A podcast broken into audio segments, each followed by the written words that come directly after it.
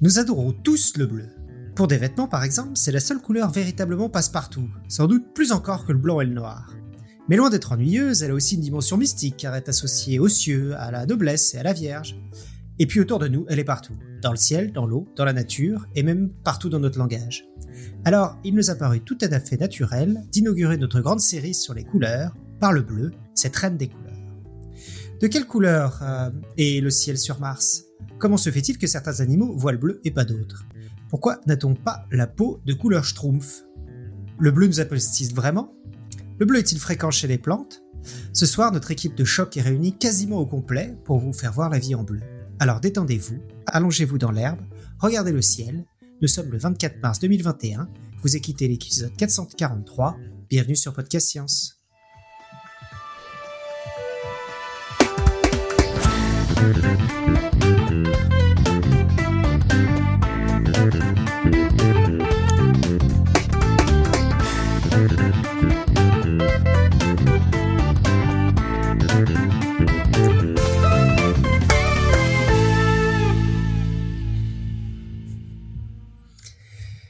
donc ce soir, une très grande table virtuelle nous avons Eléa depuis Strasbourg. Salut tout le monde Nous avons Topo depuis Paris. Bonsoir tout le monde. Nous avons Johan depuis Paris aussi, euh, Cléora depuis euh, Perduville, Hello à tous. Pascal depuis l'Alsace, Salut tout le monde. et puis Alexa depuis Los Angeles. Salut tout le monde Et donc on a plein plein de chroniques euh, et donc nous allons commencer par euh, Alexa parce qu'elle euh, se doit aller partir pour avoir sa seconde dose de vaccin parce qu'elle a raquetté une petite vieille diabétique pour l'avoir et qu'elle habite aux États-Unis. Et que je suis personnel éducatif. Euh, et qui va nous parler de comment a-t-on les yeux bleus. Ensuite, ça sera ma chronique. On va parler euh, du bleu du ciel et pourquoi et si c'est si évident. On va parler ensuite de Topo, le bleu chez les animaux, et suivi d'Eléa, le bleu chez les plantes. Et enfin, Cléora nous parlera du bleu en psychologie. Et du coup, Alexa, euh, je te laisse commencer pour que tu puisses t'enfuir après avec ton vaccin.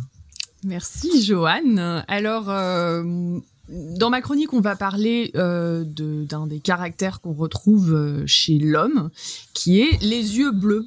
C'est aussi l'un des organes qui suscite le plus de commentaires sur sa couleur et en particulier sur les variations de sa couleur, parce qu'on parle de dieu azur, dieu turquoise, de différentes variations de bleu.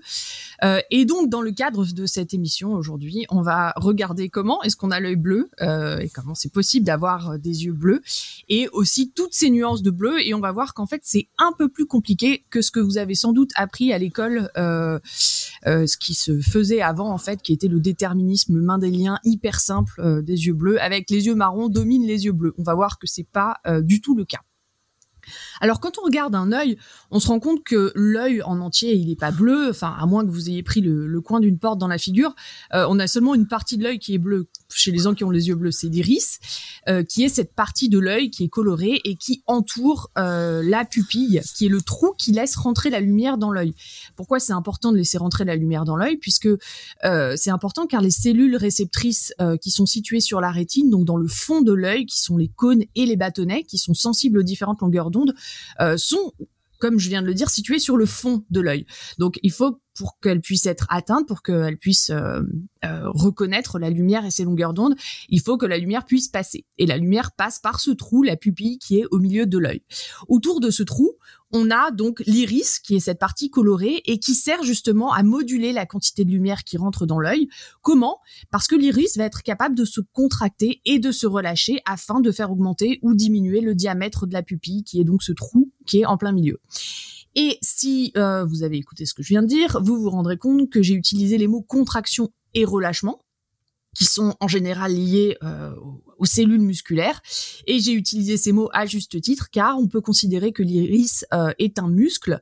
C'est un muscle complexe, en fait, qui est formé de cinq couches majeures, y compris des cellules musculaires, qui permettent justement cette contraction et relâchement, qui permet de faire varier le diamètre du trou en son centre. Et en fait, on va voir que non seulement euh, cette idée d'avoir un muscle euh, est important pour faire rentrer la lumière, mais aussi euh, que la clé, une partie de la clé de la couleur des yeux réside dans le fait qu'on ait cinq couches dans l'iris et que ces couches soient de composition différente. Alors pour comprendre ce qui fait la couleur des yeux, euh, regardons ces couches. Quelles sont-elles?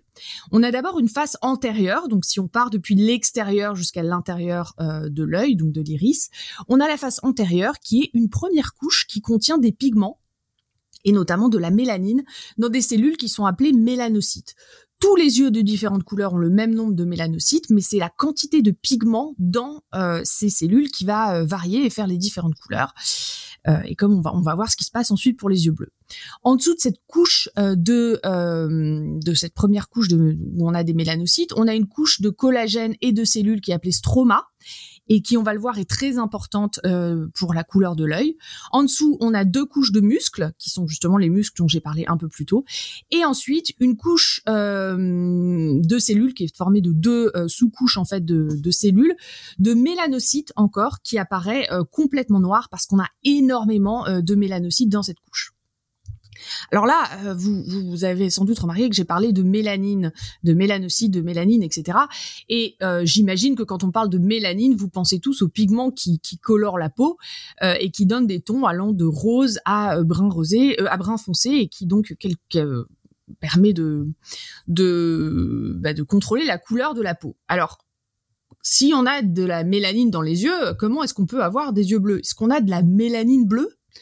Alors pas du tout, la mélanine, c'est, ça, ça, donne toujours cette, variation de, de couleur allant euh, euh, étant plus ou moins brun. Mais par contre, euh, la réponse à cette question, comment la mélanine peut donner de la couleur bleue, va résider dans la physique des cinq couches dont j'ai parlé un peu plus haut. Que se passe-t-il lorsque la lumière arrive sur ces couches?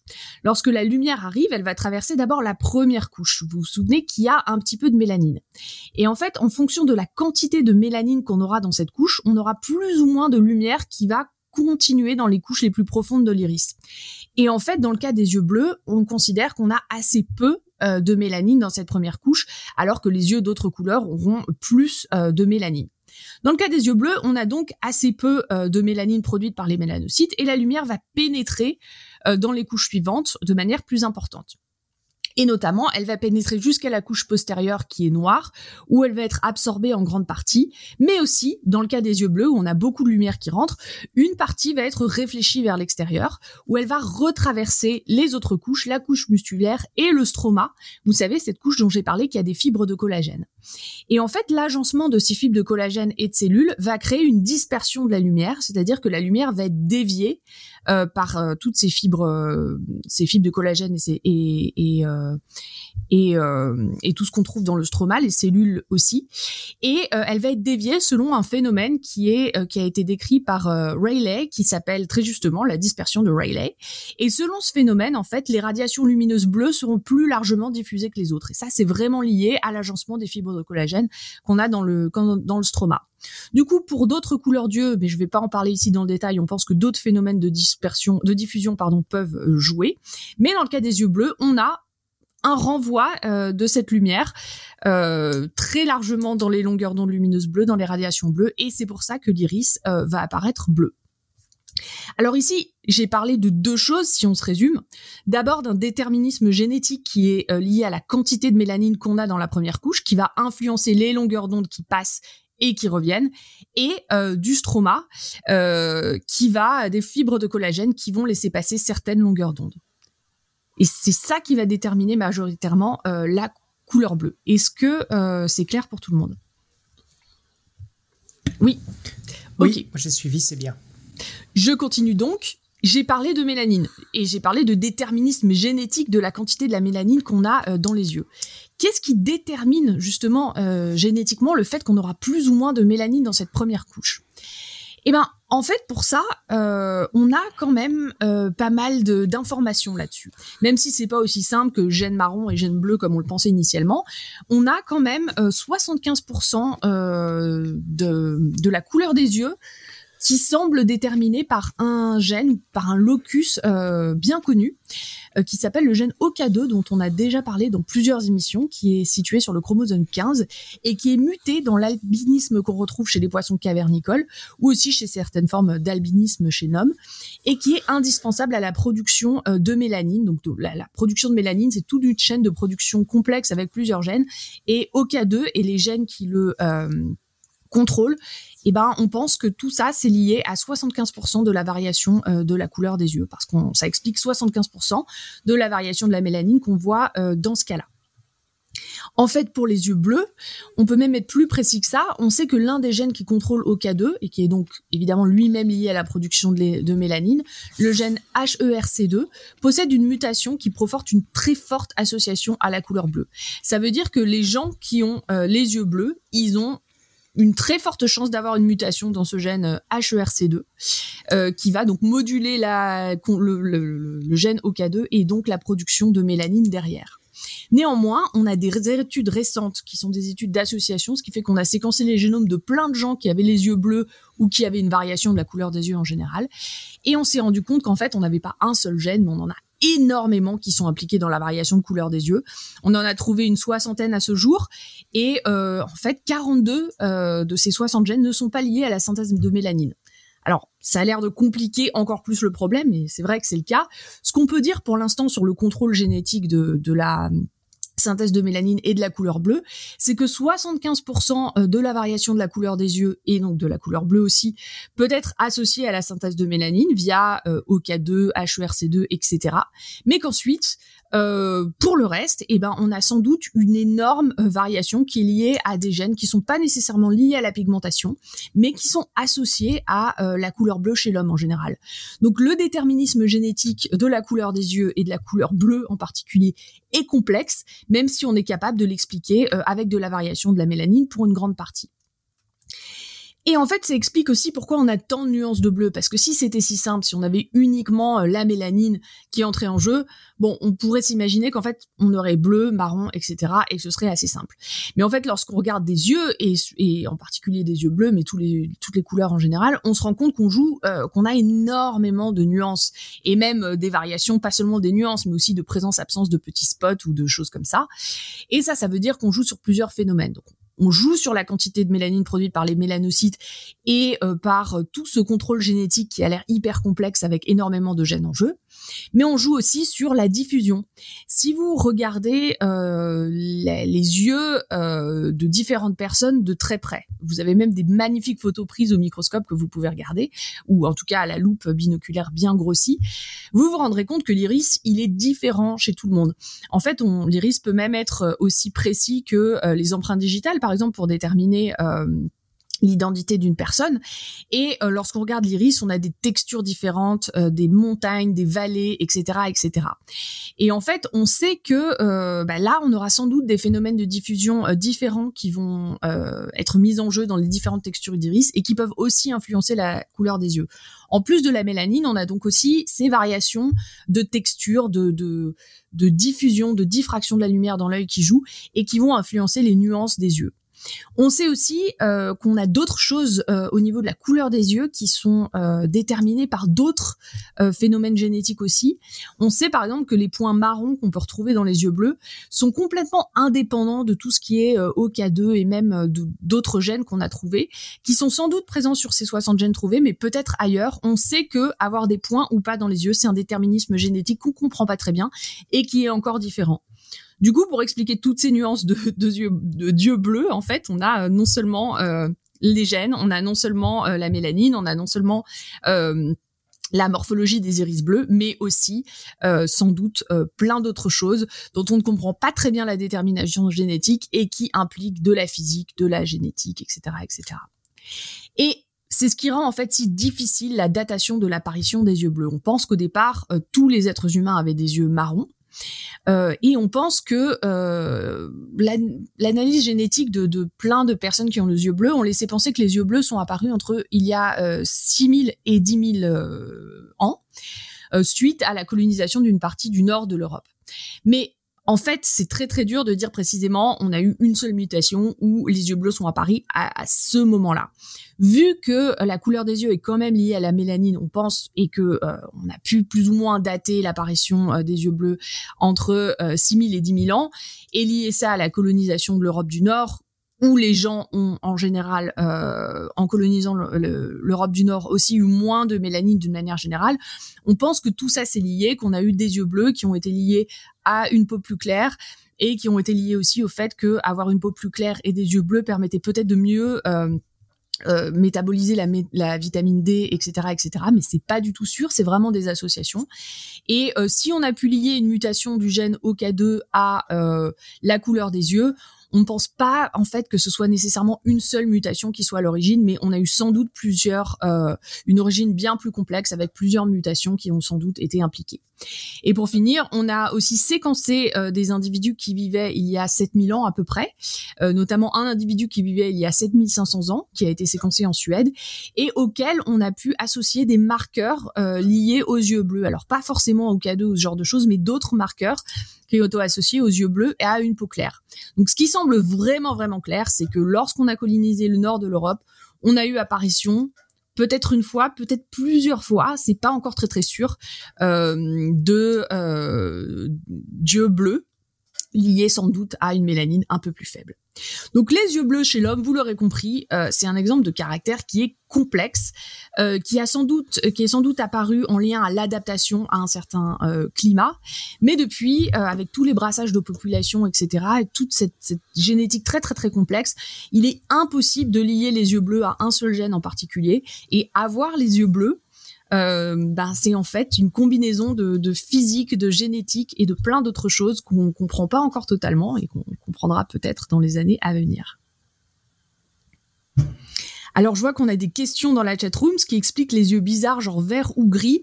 Alors on pense que c'est lié à euh, les yeux verts, par exemple, à un peu plus de mélanine que les yeux bleus, un peu moins que dans les yeux euh, marrons, mais c'est pas uniquement ça qui permet de l'expliquer non plus. Il semble qu'on ait d'autres locus de gènes qui sont euh, impliqués, que les gènes majeurs qu'on pense, et on pense qu'on a des phénomènes aussi de diffusion qui sont différents. du phénomène de Rayleigh, qui sont aussi liés à la quantité de mélanine qu'on a, mais aussi à la structure de l'iris. Et pareil pour les yeux gris.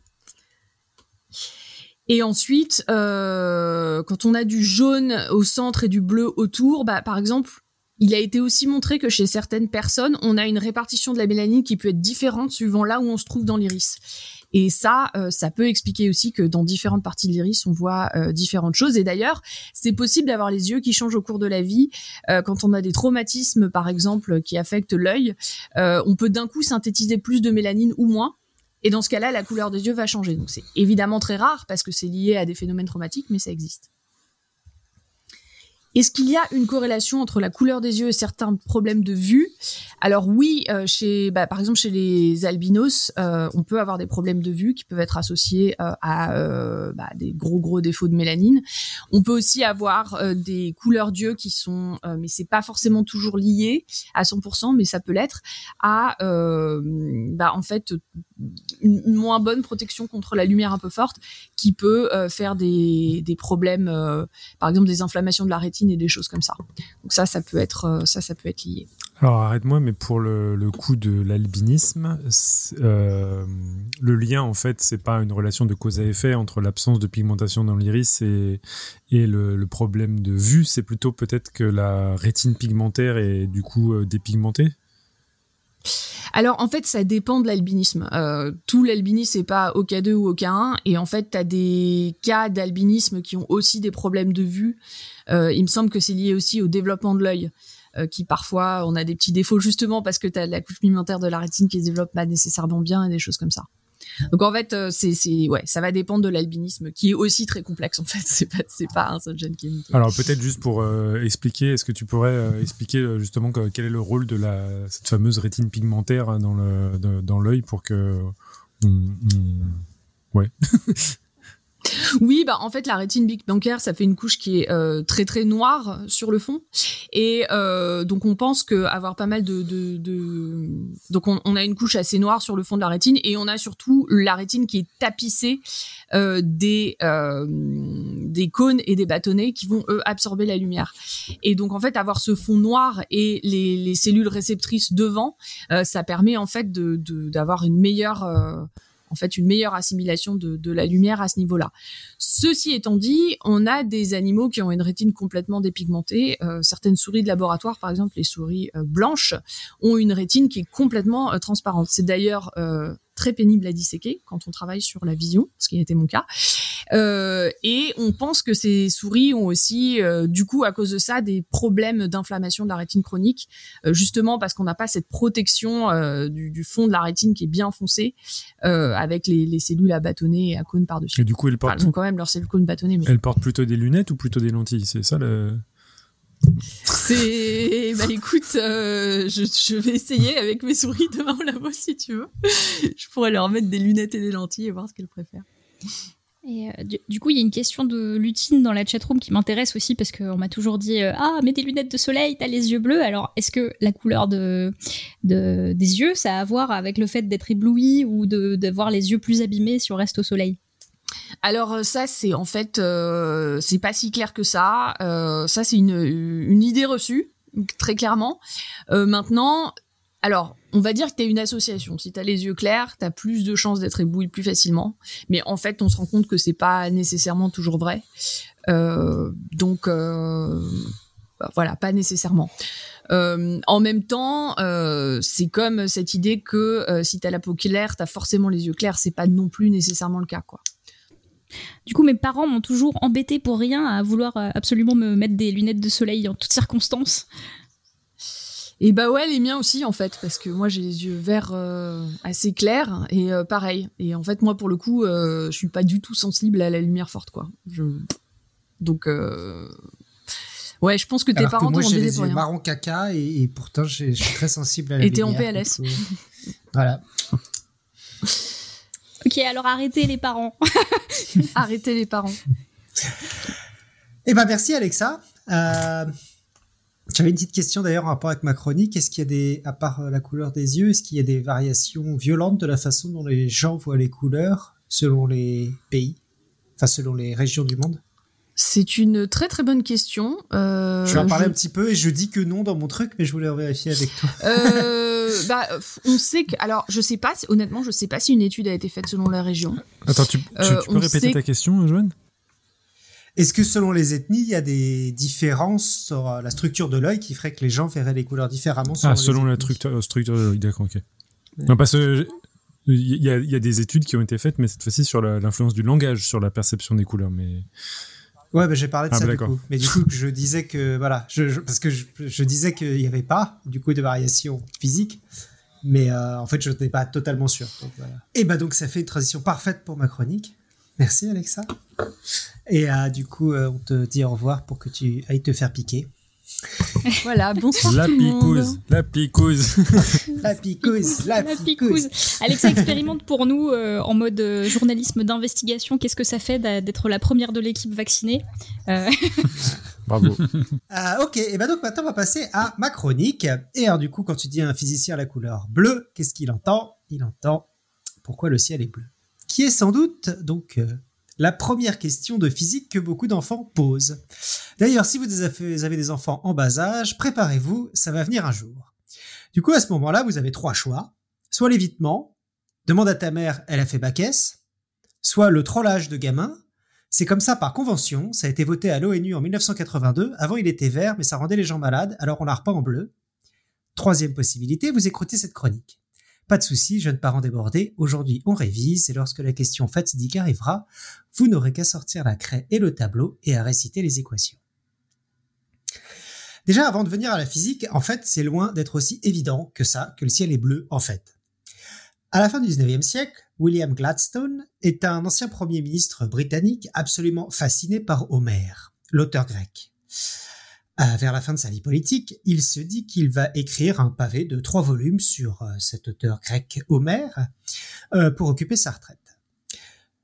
Et à l'intérieur, en fait, durant sa longue étude de l'Iliade et de l'Odyssée, euh, il remarque en fait que les couleurs chez Homère sont vaguement euh, bizarres.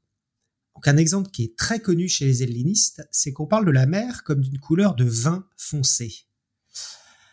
et pas qu'une fois d'ailleurs, cette épithète est utilisée cinq fois dans l'Iliade et douze fois dans l'Odyssée pour parler de la mer, souvent pour décrire une mer durant la tempête.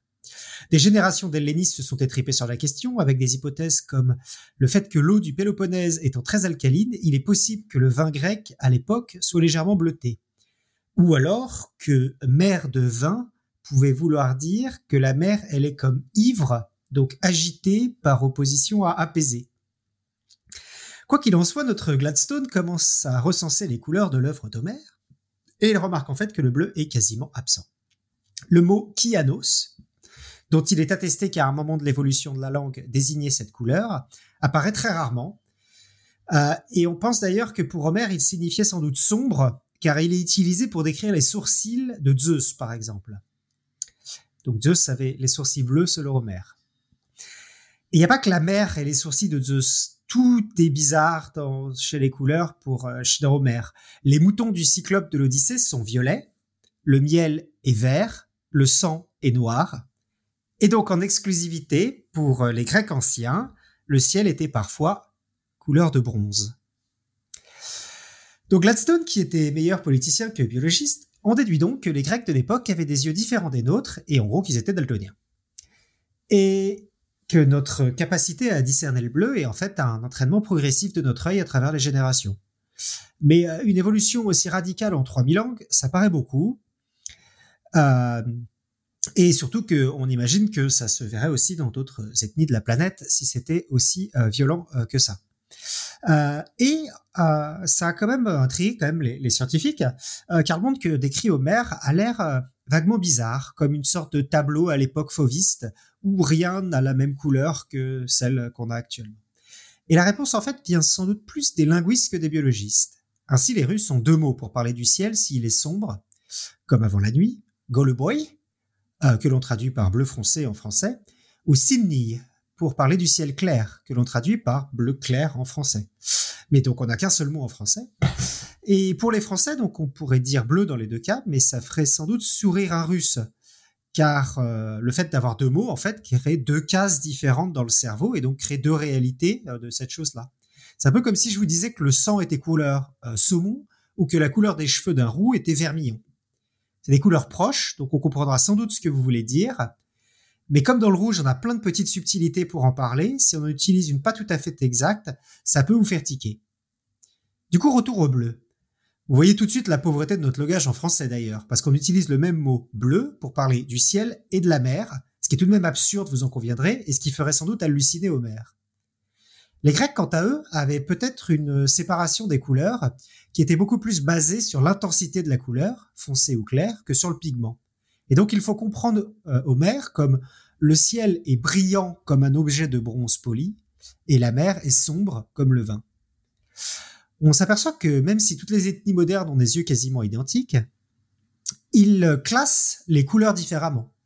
Et ce classement différent, après dire, permet des ethnies d'être plus ou moins sensibles à des variations de couleurs. Et donc ainsi, une étude en 2006 a montré que les russophones étaient plus rapides que les anglophones à distinguer des variations entre le bleu clair et le bleu foncé, euh, ce qui était expliqué par les auteurs de cette étude euh, par le fait qu'ils euh, avaient plusieurs mots pour séparer ces choses-là. Et donc notre Gladstone n'avait pas tout à fait tort, notre vocabulaire influence la façon dont nous percevons les couleurs du monde, pourtant avec des yeux identiques. Donc un tout petit caveat ici, cette théorie euh, linguistique fait encore débat de ce que j'ai compris et je suis pas tout à fait assez spécialiste pour euh, juger de la de la validité de, cette théorie euh, sur vraiment le, fond. sur la question d'Homère, mais je, crois que par contre sur la, question de la discrimination de son capable les Russes avec leurs deux mots pour le bleu, ça, ça a été testé dans une étude assez récente justement donc ça, c'est ouais, donc ça sur, les Russes, là, c'est une étude de PNAS en 2010, 2006, donc euh, ouais. Euh, mais vraiment, oui, sur l'influence plus générale d'Homère, effectivement, que ce serait leur langage qui faisait qu'ils voyaient pas le bleu. C'est encore assez, euh, enfin, plus généralement, en fait, à quel point la linguistique influence la, vision du monde est, pas encore tout à fait tranchée de ce que je comprends. Voilà. Mais revenons-en à nos équations de physique. Pourquoi le ciel est bleu? Alors ici, il faut parler de diffusion. La diffusion, euh, dont vous avez un tout petit peu déjà parlé Alexa, c'est le phénomène par lequel un rayonnement, comme la lumière ou le son, est dévié dans diverses directions par une interaction avec d'autres objets. Donc ici, euh, la lumière, c'est celle du Soleil, et l'objet, ce sont les molécules de l'atmosphère. Et donc, c'est ce qu'on appelle la diffusion de Rayleigh. Rayleigh. Cette diffusion peut faire euh, changer donc la direction de l'onde qui arrive sur cet objet. Donc la direction, ce qu'il faut, euh, la façon dont il faut le comprendre, en gros, c'est euh, l'angle du triangle qui est composé par euh, votre œil, la molécule dans le ciel et la lumière du soleil. Enfin, peut-être plus dans l'autre sens, ça fait plus de sens. Donc la lumière du soleil qui émet la lumière, qui se, qui est diffusée par une molécule quelque part dans le ciel et qui arrive à votre œil.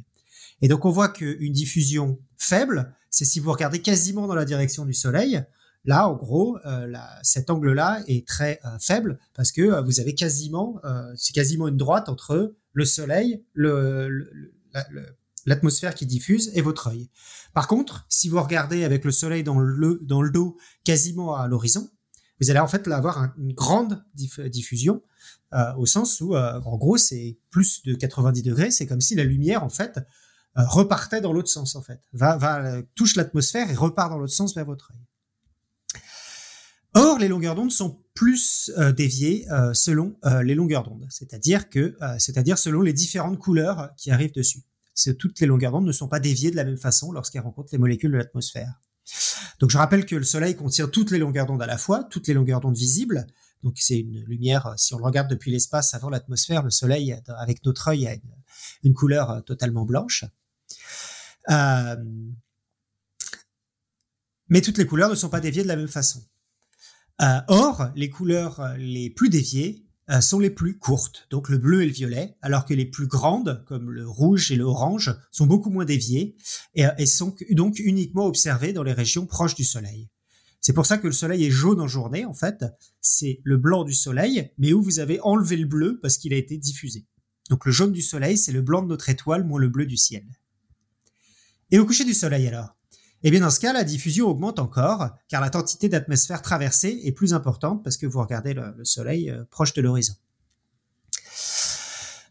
Et euh, différence importante, vous regardez exactement dans la direction du Soleil à ce moment-là. Et donc du coup, vous regardez à des angles de diffraction qui sont beaucoup plus faibles. Euh, du coup, l'angle Soleil-molécule-œil diminue énormément.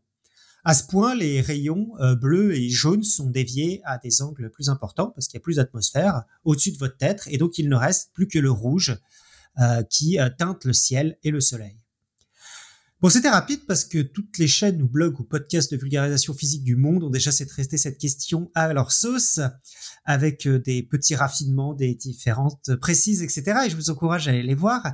Moi, je suis astronome, mais non déplaise aux géologistes, la Terre est toujours la plus chiante des planètes, donc on recommence. Papa, est-ce que le ciel de toutes les planètes est bleu? Ah, en voilà une question qui est la plus intéressante. La science-fiction s'est intéressée au problème et j'ai trouvé deux séries étudiant la question du ciel violet. La première, c'est l'épisode 11 de la saison 3 de Sliders. Donc, euh, une série que les gens de mon âge se rappellent avec émotion. Donc, j'ai eu un peu de mal, mais j'ai réussi à retrouver euh, cet épisode.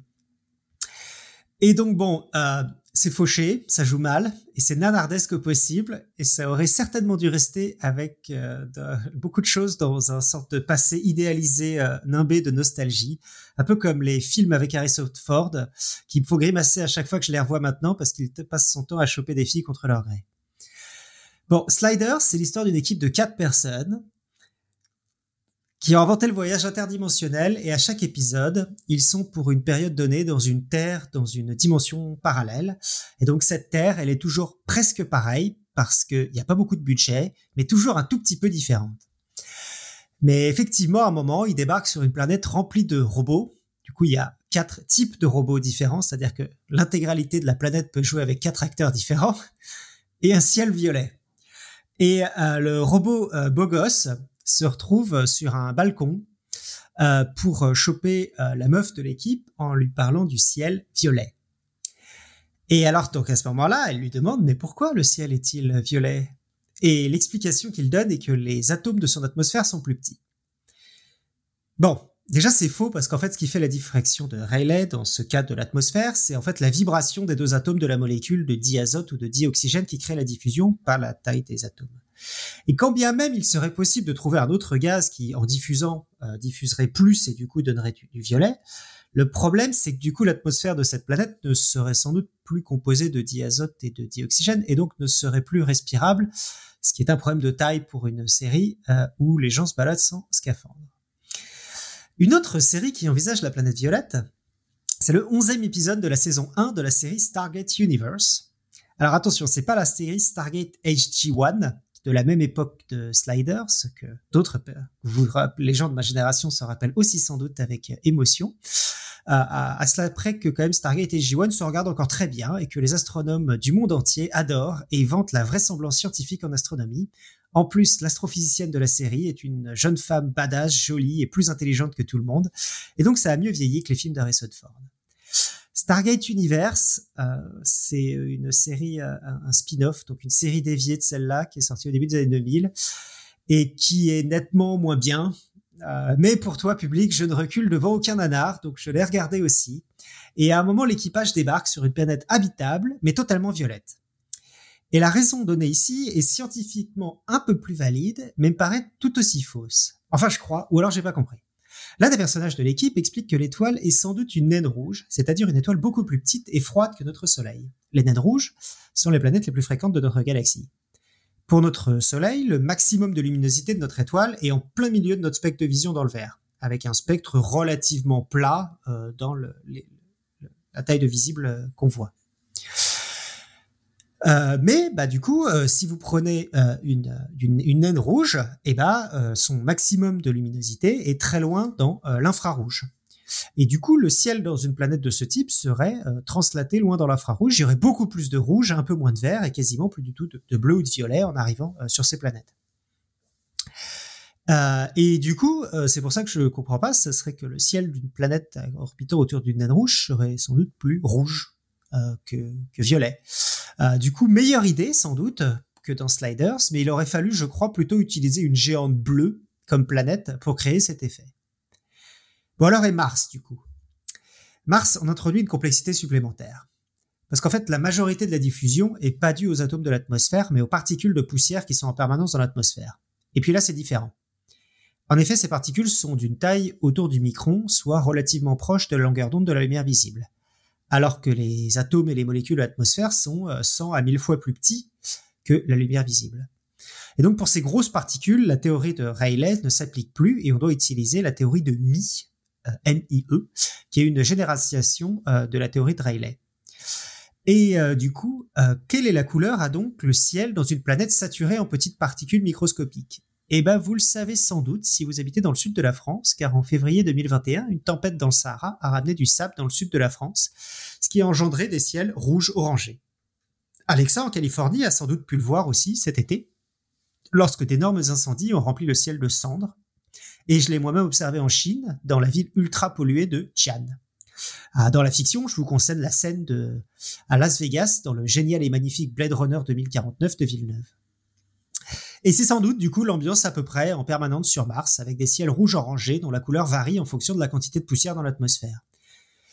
Et je mets dans la chatroom du coup euh, une photo, un montage fait par l'astrophotographe Thomas Appéré de six photos du même endroit prises par le rover Curiosity sur Mars durant une semaine pendant une tempête et qui montre en fait l'atmosphère devenir de plus en plus rouge en fonction de la quantité de poussière dans l'atmosphère.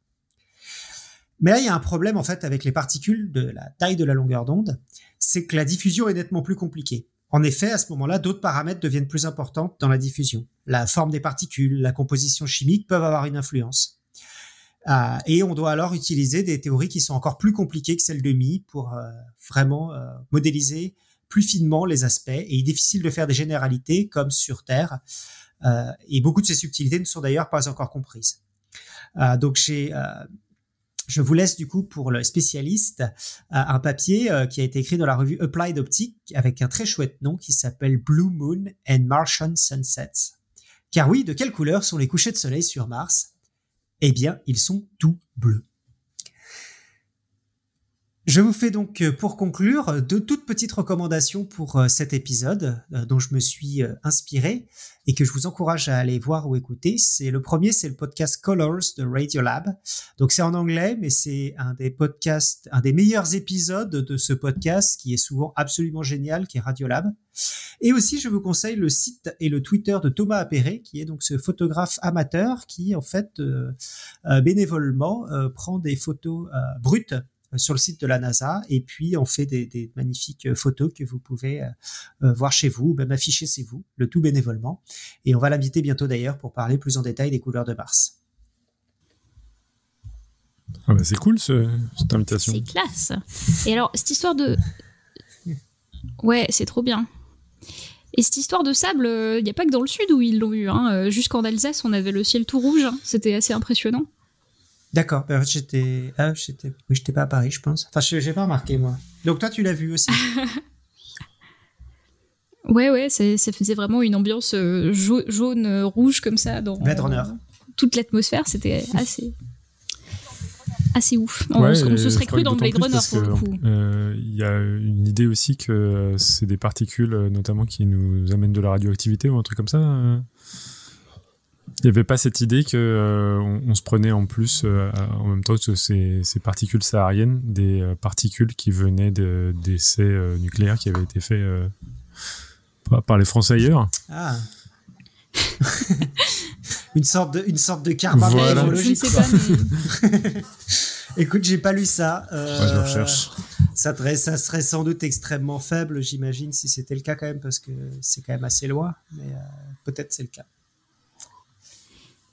c'est vrai que mes grands-parents ont, émis euh, l'hypothèse selon laquelle euh, c'était euh, une manigance de scientifiques et que c'était quand même pas normal Le radioactif venu du Sahara vous a inquiété? Ces chiffres vous aideront à relativiser, nous dit le Huffington Post, que je vais poster bien sûr dans la chatroom pour vous rassurer. Mais bon, je n'avais pas inventé ça. Mais donc il parle de radioactivité ah parce que je l'ai parcouru cet article-là? D'accord. Je sais pas. Ok. Et bah donc maintenant nous revenons à la biologie avec euh, Topo euh, qui va nous parler des couleurs chez les schtroumpfs. Euh, de la vraisemblance de, la peau des schtroumpfs en fait, c'est ça le nom de, de, ma chronique, car à l'occasion de cette émission de podcast science mettant le bleu à l'honneur, bah, j'ai voulu me pencher sur un problème biologique de la plus haute importance. Pourquoi les schtroumpfs sont bleus? Et est-ce une couleur vraisemblable dans la nature? Eh bien, la première question, la réponse est aujourd'hui connue, et ce malgré le mystère que laissait volontiers, volontiers planer le créateur des Schtroumpfs. En réalité, si Peyo, de son vrai nom Pierre Culliford, a bel et bien inventé les Schtroumpfs en 1958 pour les intégrer à une aventure de sa série médiévale fantastique Johan et Pierre Louis, euh, big up à Johan, hein, pour le... c'est ça l'inspiration La flûte à six Exactement, c'est dans cet épisode qu'apparaît euh, les, les Schtroumpfs pour la première fois. Donc je ne crois pas que mes parents soient euh, des fans de, de, Joanne et Pierre-Louis, mais j'en ai beaucoup, beaucoup, beaucoup entendu parler quand j'étais petit. bon, désolé pour les, le PTSD. Donc ce n'est pas Peyo qui a décidé de la couleur de ces petits personnages, mais sa femme, Janine Culliford, dite Nine Culliford, car en tant que coloriste de ces BD, c'est à elle qu'incombait le choix des couleurs des protagonistes. Et donc pour les petits lutins, c'est par élimination qu'elle aurait procédé, évitant le vert des martiens, le rouge de la colère, le jaune de la maladie, pour finalement opter pour un bleu en harmonie avec leur milieu euh, naturel forestier. Bon, vous direz que je suis un petit peu fleur bleue, mais cette collaboration entre époux m'enchante. Reste donc que pour cette chronique, euh, il faudrait déterminer si le bleu est une couleur vraisemblable pour ces petits habitants d'un village de champignons menacés par un grand sorcier qui veut les utiliser comme ingrédients pour confectionner la pierre philosophale. Oui, certes, ce n'est pas l'aspect le plus abracadabrant de cette fiction, mais c'est un sujet euh, schtroumpfant néanmoins. En tout cas, un sujet strange, strumpf euh, et things, selon moi, et donc en avant schtroumpf. Après une petite recherche sur Internet et à en croire certaines vidéos YouTube, blogs et sites web divers et variés, notre planète bleue serait peuplée d'êtres vivants arborant très rarement la couleur azurée. Certains de ces auteurs prétendent même qu'aucun vertébré n'a réellement la peau bleue. What the Schtroumpf m'exclamai-je, étreint soudain d'une peur bleue d'avoir laissé passer des âneries dans mes précédents billets de blog, voire pire, dans une entrée du livre Nature secrète dont je suis co-auteur. M'étais-je fait berner comme un bleu? Mais en relisant mes notes, pas de doute possible. Je connais bien une myriade d'exemples d'animaux bleus déployant des tons allant du profond saphir jusqu'au cyan. Il devait y avoir Schtroumpf sous roche, à mon avis. En réalité, tout dépend de ce que l'on signifie lorsque l'on affirme que le bleu est rare chez les êtres vivants. Pour s'en persuader, essayons d'abord de dresser une liste des animaux bleus. Chez les oiseaux, certains commencent leur vie dans une coquille bleue. C'est le cas des étourneaux, des rouges-gorges ou encore des geais bleus. Ces derniers arborant d'ailleurs de splendides plumes bleues qu'on trouve aussi chez le martin-pêcheur, le pan ou encore le sublime ara hyacinthe, un perroquet brésilien recouvert de plumes bleues cobalt. Mais entre la coquille d'œuf, qui n'est pas vraiment l'animal, et le plumage, qui n'est pas, vraiment, n'a pas vraiment sa peau, j'imagine que certains se mettront à grommeler plus fort que Schtroumpf Crognon. Inutile donc de mentionner le bleu des yeux, les oiseaux comme le jardinier satiné qui collectionne les objets bleus pour décorer son nid, ou euh, encore euh, de leur pointer les animaux ennoblis chez qui le sang est bleu, tels certains crabes, pieuvres ou encore les limules. Chez ces animaux, le sang, qu'on devrait plutôt appeler hémolymphe, contient, à l'instar de l'hémoglobine chez les vertébrés, une molécule surnommée l'hémocyanine et qui paraît bleue lorsqu'elle est oxygénée. C'est qu'elle troque aux atomes de fer, qui donnent la couleur rouge à notre sang, des atomes de cuivre qui bleuissent lorsqu'associés à l'oxygène. D'ailleurs, au passage, les limules jouissent aujourd'hui d'une triste célébrité, car ces animaux, à l'apparence de crustacés, mais proches parents au final des araignées, eh bien, ces animaux sont exploités par les laboratoires pharmaceutiques qui les saignent pour en extirper un lisa permettant de détecter de potentielles contaminations bactériennes. Donc c'est très très important. Et sans le sang bleu de l'émule, eh bien, pas de vaccin Covid-19 sans risque, par exemple. Donc, euh, heureusement que euh, on, doit remercier les limules pour ne pas mettre en danger notre, euh, notre cher Alexa. D'ailleurs, ça, ça, inquiète les biologistes de la conservation, prêts à dépêcher les, dépêcher les casques bleus pour sauver les limules, mais je, je dis schtroumpf. Quels sont donc les animaux qui ont le bleu dans la peau? Mais ils sont pléthores en fait. Je pourrais vous citer la pieuvre aux anneaux bleus, le mandrill aux fesses et museaux bleutés.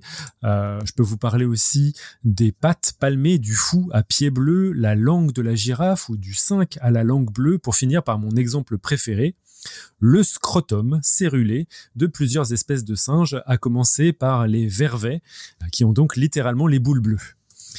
Les grincheux, bleus de colère, me rétorqueront que ces exemples s'écartent de l'apparence des schtroumpfs qui sont, eux, totalement bleus.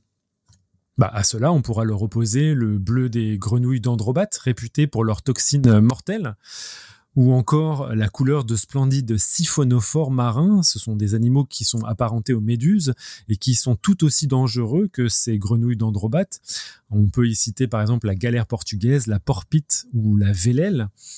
Et on peut aussi citer leurs rares prédateurs qui sont également bleus et qui portent le nom évocateur de dragon bleu, bien qu'il s'agisse en réalité de mollusques gastéropodes. Et pour parachever cette liste, bah, je finirai par citer les animaux qui brillent en bleu, comme, certaines lucioles, méduses ou encore les intrigants calmars lucioles du genre Watasenia, qui peuvent bleuir tout un littoral nocturne. C'est euh, très très beau à voir, euh, notamment sur le littoral euh, du Japon. Alors on le sent bien, le schtroumpf est dans le détail et tous ces bleus ne sont pas équivalents. À commencer par leur longueur d'onde et par là même leur emplacement dans le spectre de la lumière visible. Si la plupart des spécialistes s'accordent à dire que les bleus se caractérisent par des longueurs d'onde électromagnétiques entre 450 et 490 nanomètres, alors quelques exemples plus hauts devraient être exclus, car plutôt caractérisés par des longueurs d'onde situées entre 490 et 520 nanomètres, qu'on nommera alors plus volontiers comme du cyan. Alors, Peut-être que c'est couper les schtroumpfs en quatre, pourront s'exclamer certains, mais euh, en fait, pour citer Martial de la chaîne euh, Lanterne Cosmique, appeler cette couleur du bleu est en fait vraiment bizarre parce que sur le cercle chromatique, la roue de toutes les teintes qui existent, le cyan est juste aussi éloigné du vrai bleu que le rouge est éloigné du jaune. Appeler cette couleur du bleu clair est donc à peu près aussi absurde que appeler le jaune du rouge clair. Or donc, parmi les exemples précédents, les couilles du vervet et la coquille du rouge-gorge sont de beaux exemples de cyan et non du bleu Schtroumpfo sensu. Mais à dire vrai, la différence fondamentale entre toutes les nuances de bleu ou de cyan qu'arborent les exemples cités précédemment, c'est surtout leur genèse et leur mode de production. On distingue ainsi les animaux qui sont bleus car bioluminescents, c'est-à-dire capables de produire de la lumière à travers des processus biochimiques, de ceux qui accumulent des pigments bleus à ceux enfin qui sont capables d'obtenir une apparence bleue par l'acquisition de ce qu'on appelle une couleur structurelle. La très grande majorité des animaux bioluminescents sont marins et parmi eux, une écrasante majorité produit une lumière bleue. Certains chercheurs font d'ailleurs un lien entre la proportion importante de la faune capable de bioluminescence bleue avec le fait qu'il s'agit de la longueur d'onde qui peut parcourir la plus longue distance dans l'eau. Ce qui est fascinant avec la bioluminescence, c'est que les molécules d'origine biologique qui permettent ces réactions chimiques, surnommées le plus souvent luciférines, qui veut dire qui portent la lumière, eh bien ces luciférines ont des structures très variables et ont vraisemblablement été acquises à plusieurs reprises au cours de l'évolution des espèces bioluminescentes. Mais trêve de schtroumpferie. Les schtroumpfs ne brillent pas la nuit en bleu, nous voilà donc sur une fausse schtroumpf. Penchons-nous maintenant sur la vraisemblance d'un épiderme de schtroumpf enrichi en pigments bleus. Un pigment, c'est une molécule qui absorbe certaines longueurs d'onde pour n'en réfléchir que certaines. Un pigment noir absorbe donc toutes les longueurs d'onde de la lumière visible, un pigment blanc aucune, et un pigment bleu absorbe très peu les longueurs d'onde comprises entre 450 et 490 nanomètres. Dans un tissu, les pigments peuvent être accumulés dans l'espace, compris entre les cellules, ou bien être stockés dans des cellules spécialisées qu'on appellera alors souvent des chromatophores. Et il est vrai que les pigments bleus sont plus rarement trouvés chez les animaux que les pigments rouges, jaunes, noirs, etc. Sans être certain de la raison de cette rareté, la plupart des chercheurs de ce domaine ont pu constater que les pigments bleus animaux qu'on devait trouver sont souvent des molécules complexes, probablement issues de processus biochimiques coûteux en énergie. Mais cela ne signifie pas que ces pigments sont introuvables, et on en connaît chez de nombreuses méduses, des mollusques ou encore des crustacés, à commencer par les homards. Chez, ces derniers, leur carapace est enrichie en un pigment qu'on appelle la bêta-crustocyanine, qui au passage, lors de la cuisson, se brise en deux, en deux molécules rouges d'astaxanthine, en d'autres termes, inutile de chercher des homards rouges dans l'eau, ils sont plus souvent verts, bruns et parfois d'un bleu vif et ne deviennent carmins que dans la marmite. Chez les vertébrés, alors euh, de, leur côté, il est vrai que les pigments bleus sont encore plus rares et à ce jour, seules deux espèces de poissons mandarins ont été découverts et caractérisés pour leur possession de cellules enrichies en pigments bleus, les cyanophores. Mais alors à quoi devons-nous les teintes azurées des grenouilles, qui sont des vertébrés, ou du museau du mandrill, qui est encore plus euh, proche de nous puisque c'est un primate. Le schtroumpf de l'histoire est qu'il existe une fantastique manière de générer de la couleur, la réflexion sélective. Pour ce genre de couleur qu'on surnomme couleur structurelle, ce n'est pas la présence de molécules arborant certaines longueurs d'onde qui confère la teinte, mais c'est la structure nanométrique du tissu qui va réfléchir sélectivement des longueurs d'onde tout en éparpillant le reste des rayons lumineux. C'est comme si vous étiez face à un miroir qui ne vous renvoyait que les photons bleus vers vous et dispersait localement les autres photons. Chez certains animaux, ces structures nanométriques qu'on retrouve dans les poils, les plumes ou les fibres de collagène de la peau sont complétées par la présence de pigments qui vont absorber en plus les fameuses longueurs d'onde non réfléchies pour obtenir un résultat encore plus vibrant. Je vous parlais d'ailleurs de ce phénomène à l'occasion d'une vidéo commandée par Eléa dans le cadre du festival Pint of Science où j'avais évoqué la couleur bleue du papillon morpho. Pour que cette couleur structurelle fonctionne, eh bien les agencements nanométriques doivent être d'une régularité folle et ne peuvent fonctionner que dans un certain milieu. Pour les papillons, c'est l'air. Et si vous plongez d'ailleurs les ailes d'un papillon morpho dans de l'alcool, vous perdrez immédiatement la couleur bleue. Alors quoi qu'il en schtroumpf, les, les exemples d'animaux bleus ne manquent pas et les lutins de Peyo pourraient tout à fait arborer une peau soit bioluminescente, soit enrichie en cyanophore ou dont les fibres de collagène génèrent une couleur structurelle bleue. Mais les plus schtroumpfants d'entre vous pourraient être tentés de rapprocher la genre schtroumpfienne de notre propre espèce. Les schtroumpfs seraient alors des sortes d'humains lilliputiens. Dans ce contexte-là, quelle vraisemblance à trouver de petits humains bleus? Eh bien, on pourrait pointer tout d'abord le fait que les échymoses sont bleues et envisager de tabasser régulièrement les lutins pour que l'intégralité de leur peau soit couverte de bleu. Bon, hormis la cruauté de ce processus, il s'avère que la couleur ne serait pas très pérenne. Une vidéo de Viviane Lalande de la chaîne Syllabus m'apprenait récemment que les bleus ne le restaient pas longtemps et changeaient souvent de couleur, passant du violet au vert puis le jaune.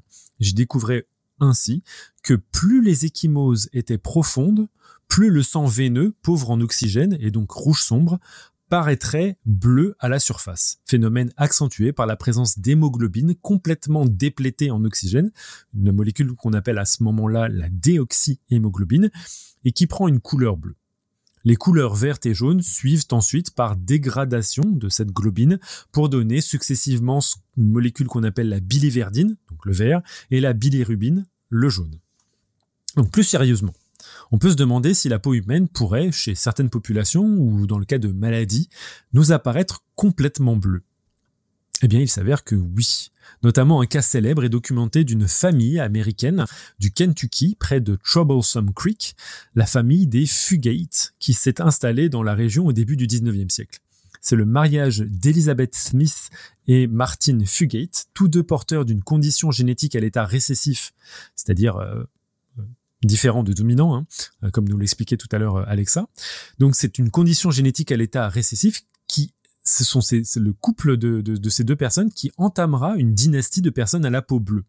Le phénomène ici est dû à l'accumulation de méthémoglobine d'aspect rouge sombre car porteur d'un ion ferrique et non ferreux, allié à une peau particulièrement translucide. Mais en fait, il y a d'autres cas de schtroumpf dans la vraie vie qui sont encore plus curieux comme celui de l'argyrisme. Sur Saft, un de mes anciens collaborateurs, Vran, en avait parlé et je le cite, le phénomène survient lorsque les personnes sont exposées de façon très prolongée, plusieurs mois, à de fortes quantités d'argent ou de produits dérivés. Les particules métalliques ingérées ou respirées entrent dans le système sanguin où elles se lient avec des protéines du plasma, en particulier l'albumine, et elles se promènent ainsi à travers le corps et viennent ainsi se fixer où bon leur semble avec une préférence pour la peau. Donc une résurgence récente de cas d'argyrisme euh, à l'heure actuelle, au XXe et au XXIe siècle, aurait été d'ailleurs liée à une consommation volontaire de solutions d'argent colloïdal comme d'un soin médical euh, naturel. Mais ce que soulignent finalement ces deux cas schtroumpfants, bah, c'est que la peau bleue des schtroumpfs, c'est bien loin d'être une caractéristique la plus invraisemblable. Mais moi, je trouve qu'il reste une question schtroumpfante. Pourquoi l'évolution aurait octroyé cette épiderme bleui à nos chers lutins? Et là, les réponses les plus courantes seraient d'une partie euh, des chercheurs nous, nous, citeraient par exemple le camouflage ou le mimétisme ou encore l'aposématisme, c'est-à-dire l'émission d'un signal très visible pour avertir d'éventuels prédateurs de leur toxicité. C'est d'ailleurs ce qui se passe avec la grenouille dendrobate euh, toxique des forêts tropicales d'Amérique du Sud. Mais peut-être que la solution est plus lubrique. Peu de chance, à vrai dire. Alors que le bleu des boules des vervets, ou plus poétiquement les plumes du pan mâle, est aujourd'hui interprété comme un caractère sexuel secondaire important, euh, en gros, euh, ce, bleu flashy signale à la femelle je suis là, je suis là, je suis le meilleur, eh bien nous pouvons exclure cette explication pour les schtroumpfs qui, je vous le rappelle, sont asexués jusqu'à preuve du contraire, la schtroumpfette étant une création de Gargamel et les bébés schtroumpfs étant apportés par des cigognes. S'agirait-il alors d'une alimentation riche en pigments bleus ou en solutions d'argent, comme dans le cas de l'argyrisme? Les Schtroumpfs étant amateurs de salse pareilles, il faudrait éventuellement analyser finement la composition de ces baies. Je laisserai Eléa le soin de, faire euh, le, le, debunking de cette possibilité. Mais pour conclure ma chronique, je vous partagerai mon hypothèse préférée. Et si les Schtroumpfs étaient tout simplement tous parasités dans Moi parasite, j'évoque le virus 46CR4 euh, qui euh, infecte les euh, grillons texans de l'espèce Grillus texensis lors de leurs ébats sexuels. Ce virus peut même rendre les grillons particulièrement excités sexuellement pour décupler la probabilité de sa propre transmission. Mais parmi les effets secondaires de ce virus Viagra, des chercheurs ont découvert qu'il colorait en bleu les boyaux de son hôte. C'est aussi un virus de la même famille qui peut euh, rendre la carapace de certains cloportes infectés totalement bleue. Un virus dont la famille est si ancienne qu'on a même retrouvé des cloporte bleutée, fossilisée, dans de l'ambre, de quoi filer une schtroumpf bleue au schtroumpf. Et ce fut la fin de ma chronique. Alors, je... C'est formidable. Les, sch- les schtroumpfs existent dans la vraie vie. Et ils sont peut-être parasités. Alors, pour la salse pareil, du coup, Oui, je sais pas si les schtroumpfs ils mangent les baies euh, dans la BD ou s'ils mangent les feuilles, parce que euh, les, les humains ils mangent plutôt les feuilles de sa- salse pareil, du coup. eh ben, je crois que c'est les baies. Hmm. Moi, j'ai le souvenir en le lisant qu'il y a- de, de, de voir Parce une que- collecte de feuilles. hein, mais- Ah bon? J'ai cru voir une Ouais, confiture que- de salse pareil, mais je, je, je, vais, je vais vérifier de ce pas. Oui, c'est possible. On peut faire de la confiture avec les baies, mais je crois que sinon elles sont pas trop mangées. Par contre, les, les jeunes pousses de salse pareil, ça se mange. euh, ça se mange. Voilà, c'est c'est le. La salse l'info pareil intox de du- Gargamel. C'est vrai qu'ils ont l'air de manger plutôt les feuilles. Euh, très bien, bah, merci euh, Topo. Je ne crois pas avoir vu de questions dans la chatroom pour toi. C'était peut-être trop What the Schtroumpf. Euh, mais moi, j'ai trop, j'ai trouvé ça schtroumpf passionnant. Et donc, je propose de passer à la suite de la chronique d'Eléa sur la salsa pareil bleue. Alors du coup, la salse pareil n'est pas bleue. Euh, moi, je voulais appeler ma chronique euh, le tuto ultime pour devenir une fleur bleue. Euh, mais Pierre a déjà fait la blague au début de sa chronique. Voilà. Alors promis, c'est pas une, chr- une chronique de podcast lifestyle sentimental, mais c'est une chronique qui va parler de la couleur bleue dans le monde végétal. Voilà, j'espère que vous n'avez pas eu trop peur quand je vous ai dit le nom de la chronique. Alors, le bleu, contrairement au monde animal, c'est une couleur plutôt rare chez les plantes. hein. Si on prend l'ensemble euh, des, plantes, et des plantes, euh, il y en a à peu près 380 000. Pour le vert, il n'y a pas de problème, ça, on en trouve. Euh, le pigment qui donne cette couleur verte, vous vous rappelez, j'en parle tout le temps, c'est la chlorophylle qui est présente en abondance chez toutes les plantes, et c'est d'ailleurs le fait d'en avoir qui font d'elles des plantes, justement. Mais hum, des pigments, il y en a d'autres de toutes les couleurs.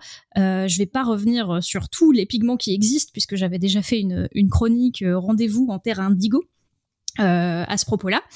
Euh, mais euh, des, des pigments bleus, il n'y en a pas tant que ça. Et euh, l'une des explications euh, fournies par les biologistes de l'évolution, c'est que euh, la vision de la couleur bleue, ce n'est pas si répandu chez les insectes ou chez les animaux, et que du coup cette couleur n'aurait pas été sélectionnée au cours de l'évolution, à part pour quelques exemples précis dont on a parlé euh, euh, avant avec Alexa, et euh, peut-être que euh, Topo euh, do- donnera d'autres exemples euh, dans la suite de, de ma chronique euh, si, si je dis des bêtises.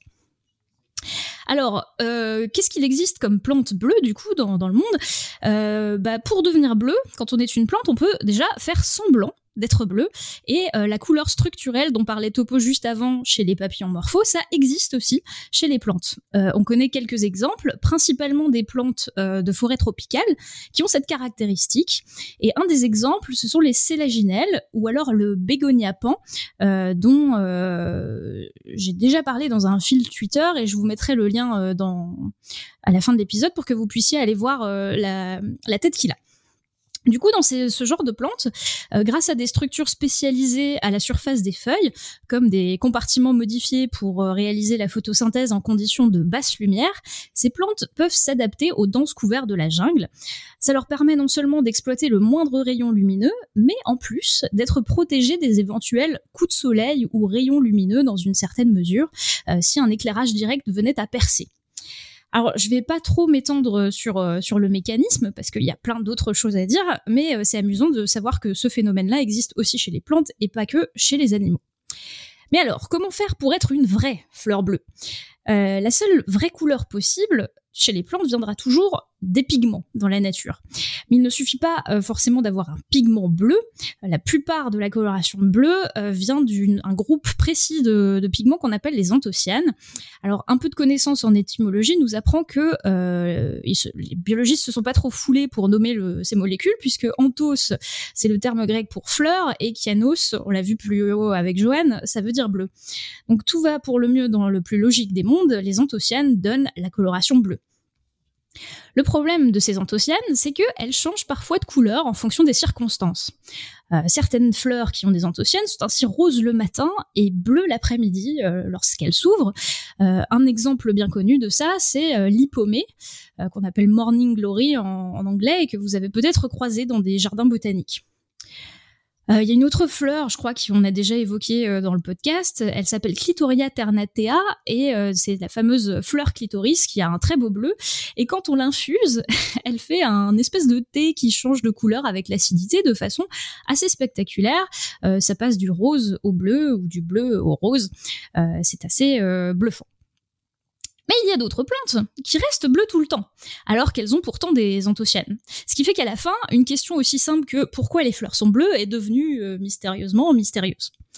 Alors j'ai trouvé une excellente revue euh, qui date de 2008 avec un historique de l'évolution de la recherche sur la coloration des fleurs bleues parce que oui, c'est un vrai sujet de recherche et ça fait à peu près 100 ans que les scientifiques sont dessus.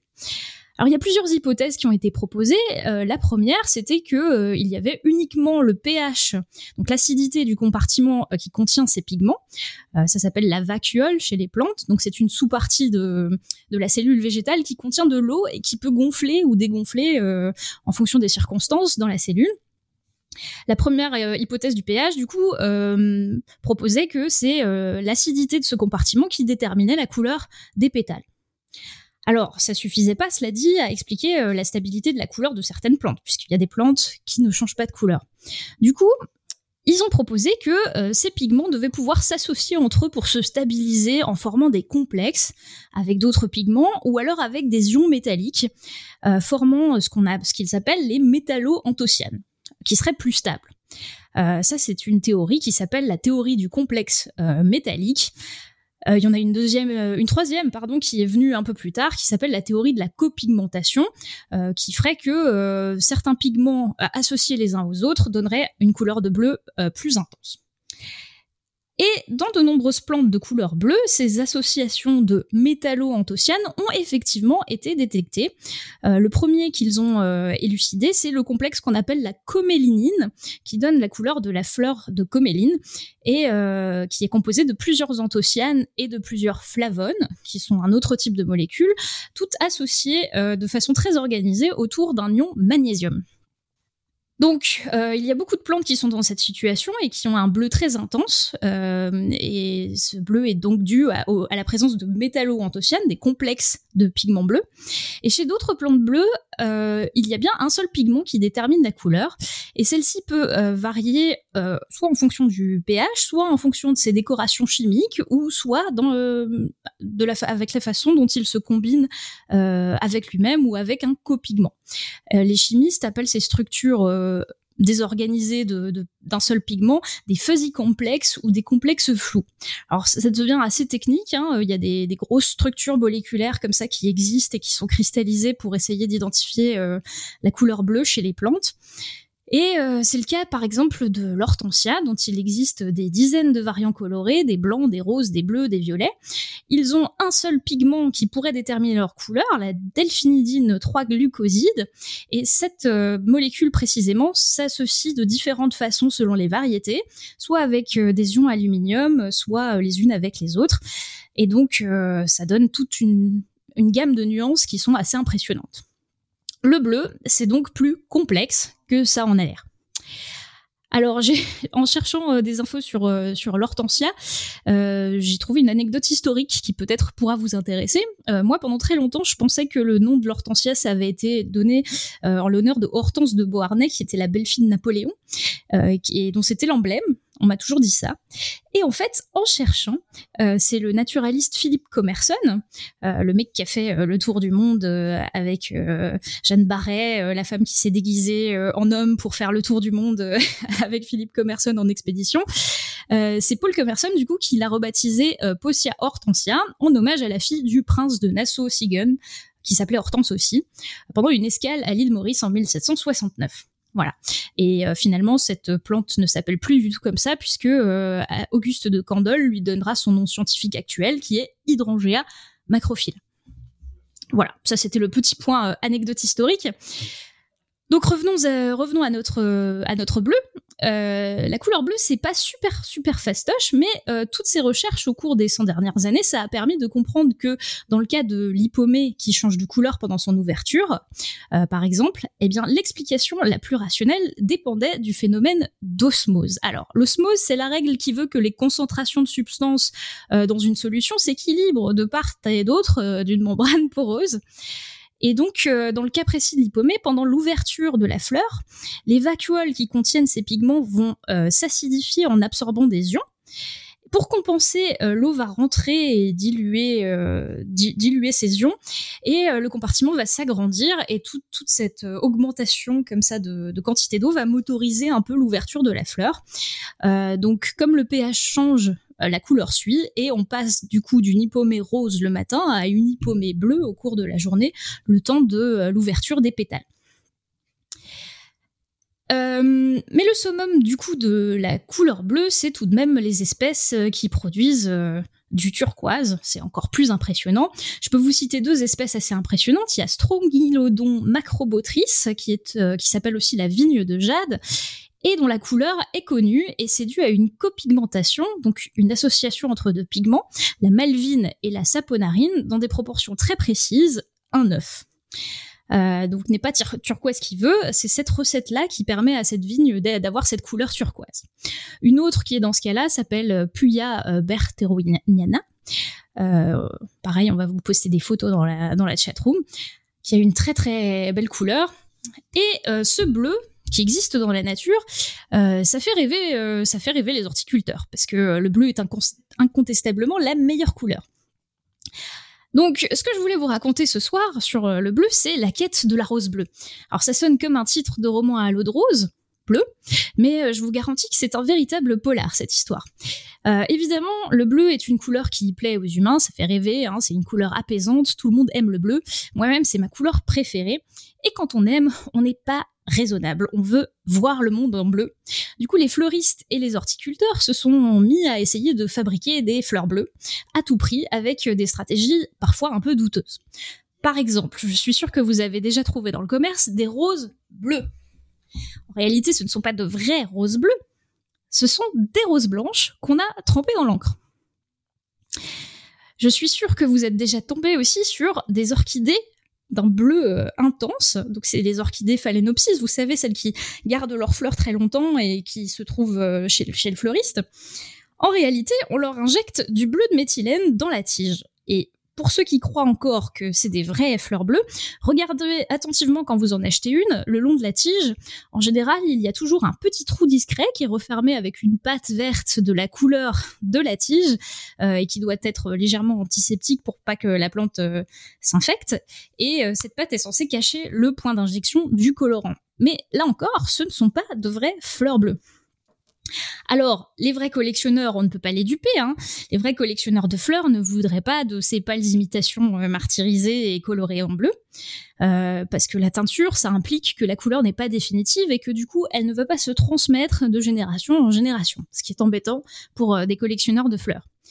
Du coup, la seule solution pour produire des fleurs bleues, c'est de comprendre comment les plantes dans la nature fabriquent ces pigments bleus euh, pour augmenter la concentration de pigments dans une espèce qui est déjà vaguement bleue, ou alors carrément rajouter tous les outils moléculaires qui seront nécessaires à une plante pas bleue pour qu'elle le devienne toute seule. Alors c'est précisément ce qu'ont essayé de faire de nombreuses équipes de recherche euh, sur les chrysanthèmes, les roses ou certaines orchidées qui font fureur euh, dans les magasins. Euh, au risque de vous effrayer, là, je ne vous ai pas mis euh, l'image de la voie de biosynthèse, donc euh, la voie qui permet de fabriquer tous ces pigments, parce qu'elle est assez compliquée. Mais il faut voir que ce sont des dizaines d'étapes qui font intervenir des dizaines de protéines qui permettent de fabriquer le pigment. Et le pigment bleu le plus étudié et le plus le plus intéressant pour faire des roses bleues pour l'instant, c'est la delphinidine 3-glucoside euh,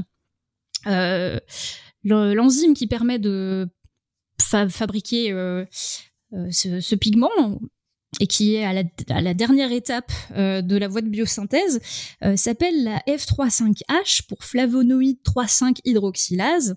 Et du coup, ils aimeraient bien être capables d'introduire cette enzyme dans des plantes qui ne sont pas bleues pour fabriquer du pigment bleu. Donc euh, c'est toute une opération. Hein. Euh, vu la complexité d'obtenir et de maintenir cette couleur bleue, euh, les chercheurs en ce moment sont plutôt verts puisque le meilleur résultat qu'ils sont parvenus à obtenir pour le moment, c'est une rose vaguement violacée. donc si vous cherchez des exemples de roses bleues de recherche, et là encore je vous mettrai dans le dossier qui ira avec les notes d'émission des photos de cette fameuse rose bleue qu'ils essayent d'obtenir artificiellement.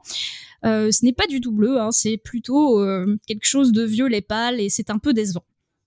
Donc c'est pas encore ça, mais je voulais expliquer plus haut, euh, la couleur bleue c'est un peu plus complexe que ça en a l'air, et, du coup la présence unique de ce pigment ne suffit pas, il faudrait probablement permettre à ces plantes de pouvoir faire des complexes et associer d'autres pigments.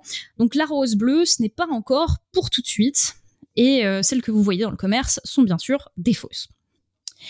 Alors, pour euh, voir la vie en bleu, il y a d'autres solutions. Hein. Si vous ne pouvez pas avoir du bleu dans vos pots de fleurs, vous pouvez toujours le mettre sur euh, vos habits ou dans votre vie quotidienne. Euh, je vous l'ai dit plus haut, pour teindre le monde en bleu, il faut des pigments. Et les seuls pigments valables et tenaces pendant très longtemps dans l'histoire étaient de la poudre de minéraux bleus, comme les lapis lazuli, ou alors le verre teinté au cuivre et réduit en poudre. Mais il est également possible d'extraire du bleu à partir de plantes originellement en, originellement en Europe, c'est le pastel de Gued ou le pastel des teinturiers, qui est une plante qui s'appelle Isatis euh, tinctoria, qui était utilisé pour réaliser le pigment indigo. Et pour le réaliser, il faut broyer les feuilles en une espèce de pâte, euh, ça s'appelle le pastel euh, en langage occitan, puis la laisser fermenter et sécher ça fait euh, une espèce de boule comme ça qu'on peut réduire en poudre et qu'on peut utiliser pour euh, teindre de la couleur. Alors c'est assez surprenant puisque euh, bah, la plante à l'origine elle n'est pas du tout bleue, elle, elle, fait des fleurs jaunes, donc c'est plutôt contre-intuitif de se dire que cette plante peut produire du bleu. elle a été assez cultivée au Moyen Âge en Europe et c'est d'ailleurs une plante de la famille du, du, chou qui pousse bien sous nos latitudes, mais elle est rapidement remplacée avec l'arrivée de l'indigotier euh, une plante du coup tropicale de la famille des haricots, les fabacées. Celle-ci s'appelle Indigofera tinctoria. Et euh, bien qu'arrivant euh, de pays lointains, au, XVIIe siècle, elle va devenir la source principale de bleu dans le commerce parce qu'elle est plus concentrée en indigotine, le fameux pigment bleu, qui au passage représente le colorant E132 sur vos étiquettes dans le commerce, si jamais vous l'ignorez. Alors il en existe euh, d'autres hein, euh, qui ne sont pas tout à fait équivalentes à l'indigotier en termes d'utilisation, mais on a la renouée des teinturiers, euh, Persicaria tinctoria. Il y a une autre plante qui s'appelle l'indigo de l'Assam, qui s'appelle Strobilanthes cusia, ou alors le gara, qui est une plante africaine, qui s'appelle Phillenoptera cyanescens. Ce sont également des sources d'indigo dans le monde. Voilà. Donc, euh, malgré ces quelques exemples, heureusement, si on n'arrive pas à rendre des plantes qui ne sont pas euh, naturellement bleues plus bleues, il reste une diversité de choses bleues à regarder dans la nature. Euh, on ne trouve pas le bleu que dans les fleurs, on le trouve aussi dans les fruits. Et là, je vous citerai que quelques exemples, mais il y a des exemples assez remarquables de variétés de maïs. par exemple, le maïs opi à grains bleus, donc c'est vraiment un, épi de maïs euh, dont, les grains sont bleus foncés. Et il est utilisé en Amérique du Sud pour faire des tortillas bleues, du coup. Euh, vous pouvez aller regarder sur Internet. On a aussi euh, un fruit surprenant qui est le fruit de l'arbre du voyageur, Ravenala madagascariensis, c'est difficile à dire. Euh, euh, l'enveloppe des graines de cet arbre est euh, bleue, vraiment très très flash, et les scientifiques pensent que c'est pour mieux se faire voir des oiseaux et être ainsi mieux dispersés. On peut aussi citer, même si ce n'est pas des plantes, quelques champignons. il y a des espèces qui sont bleues et assez insolites, comme le lactaire indigo, Lactarius indigo, ou un champignon qui se nourrit du bois et qu'on appelle Chlorociboria éruginescence qui colonise le bois mort, euh, ce qui fait que euh, le bois euh, à la fin est veiné d'un bleu incroyable. Il est d'ailleurs utilisé en, marqueterie ou pour des œuvres d'artisanat parce qu'il a des, subtils reflets bleus comme ça. Voilà, donc euh, c'est pour les quelques exemples de ce qui existe dans la nature. Et pour répondre à la question de la chatroom de Lutine, E132, c'est pas le colorant des bonbons Schtroumpf, justement. eh bien, euh, c'est fort probable, euh, puisque c'est un colorant alimentaire qui, qui, donne le bleu et qui est comestible, du coup. Alors, je n'ai pas creusé sur les problèmes que ça peut engendrer éventuellement en termes de santé publique, mais effectivement, c'est le colorant bleu alimentaire le plus utilisé. Alors j'arrive au bout de ce plongeon euh, dans le grand bleu.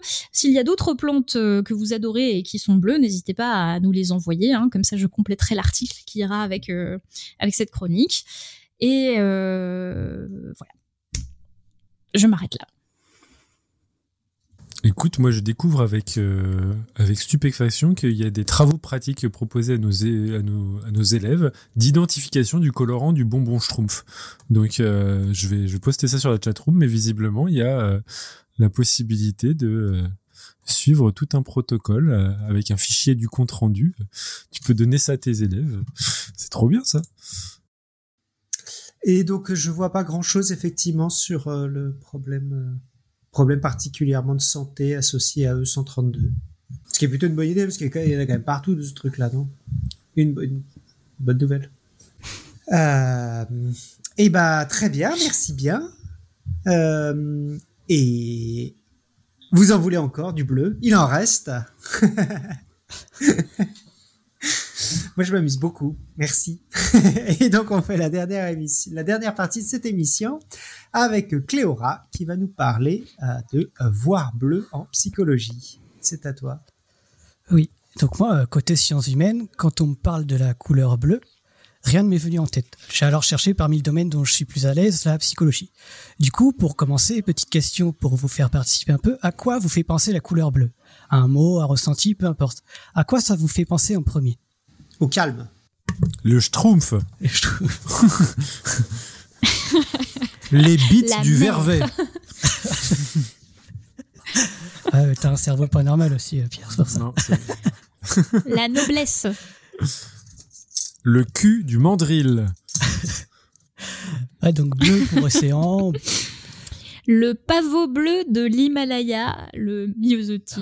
Ouais. Euh. donc le, Les magnifiques couchers de soleil martiens. Les tortillas.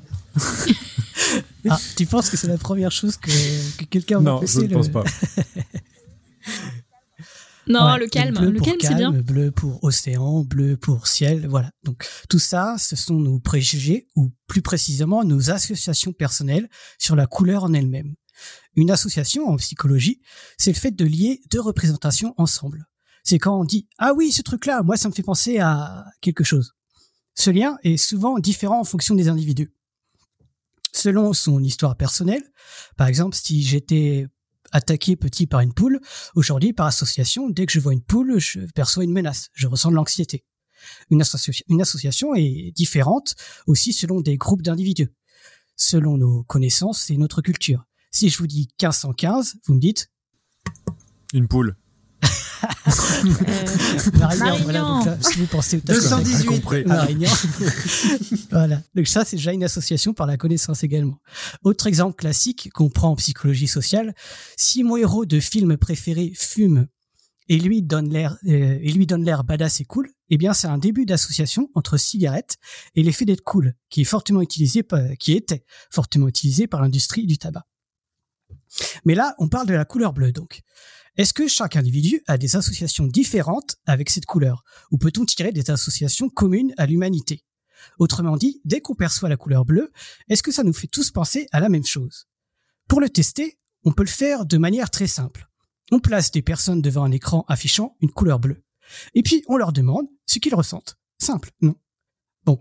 Par contre, pour éviter qu'il y ait des milliers de réponses trop diverses et difficilement comparables entre elles, on va leur donner seulement trois choix à noter sur une échelle de 1 à 5. La première réponse est le sentiment de contrôle de la situation. La deuxième réponse est le, est le sentiment de stimulation ressentie. C'est la stimulation ressentie, en gros, c'est si la couleur m'excite ou m'endort. Ou m'ennuie, quoi.